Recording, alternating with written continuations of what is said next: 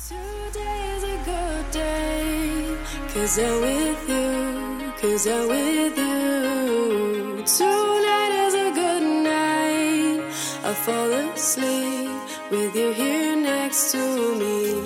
各位同学，大家早上好，我是瑶瑶老师，欢迎来到今天这一期的英语口语每日养成。在今天这一期节目当中呢，我们来学习这样的一段英文台词，它呢依旧是来自于《绝望的主妇》第一季第二十集。Desperate Housewives Season 1 Episode 20. I could have told you from day one and you would still be jumping down my throat. I could have told you from day one, and you would still be jumping down my throat. 事情发生的第一天，我本可以告诉你的，但是你还是会对我大发雷霆的。I could have told you from day one, and you would still be jumping down my throat. I could have told you from day one, and you would still be jumping down my throat. 那么在这样的一段英文台词当中呢，我们需要注意的发音技巧呢有以下这样的几处。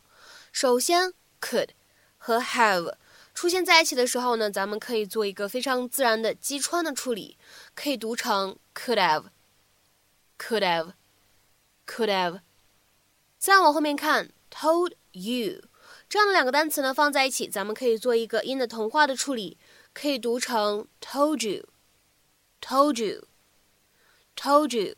而第三处呢，and you 出现在一起的话呢，也是会有一个音的同化的现象，我们呢可以读成是 and you，and you，and you。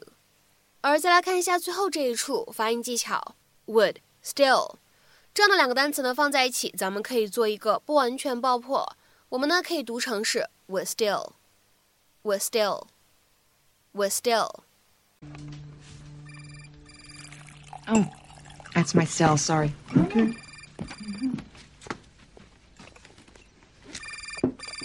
Mm, oh God, it's Peterson.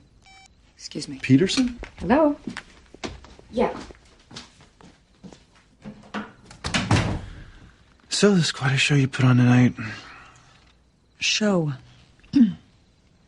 The boys' paintings, all those references to how happy we are. What's wrong with subtly reminding Annabelle that you're happily married? Because it wasn't subtle. And it's an insult to me. I did not mean it that way. Are you so insecure that you have to pull that crap? Keep your voice down. It doesn't matter if she has feelings for me as long as I am not interested. Have I ever, ever given you any reason to doubt me? Anyone is capable of anything. The first time we ever met, you were cheating.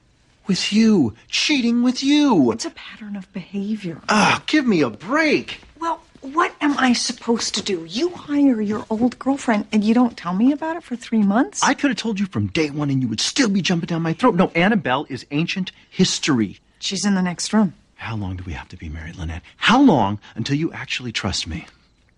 I trust you. How many times have you said to me, if you ever touch another woman, I will take the boys and I will walk out of here and you will never see us again? Well, that's just something wives say to their husbands. Not all wives. God, Lynette, you're just so convinced that I'm going to be unfaithful. It, it makes me sick. The, the distrust, the paranoia. You know, no, it seems like you're not going to be happy until you drive me out of this marriage just to prove yourself right. Okay, wait. Forget I said that.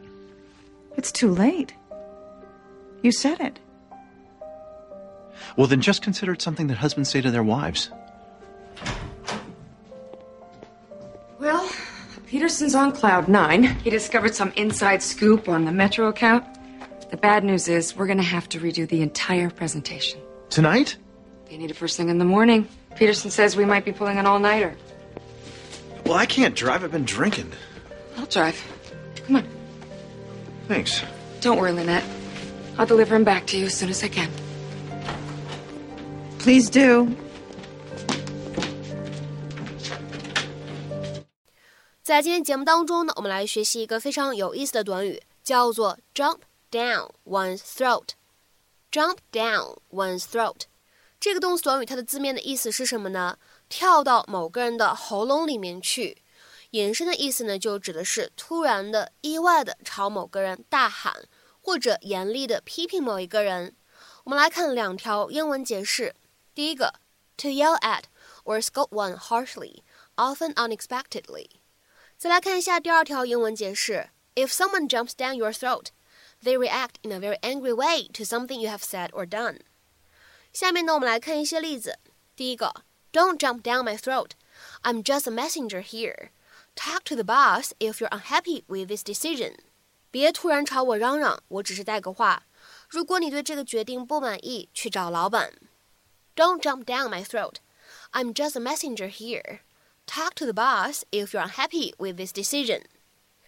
再比如说，我们来看一下第二个例子。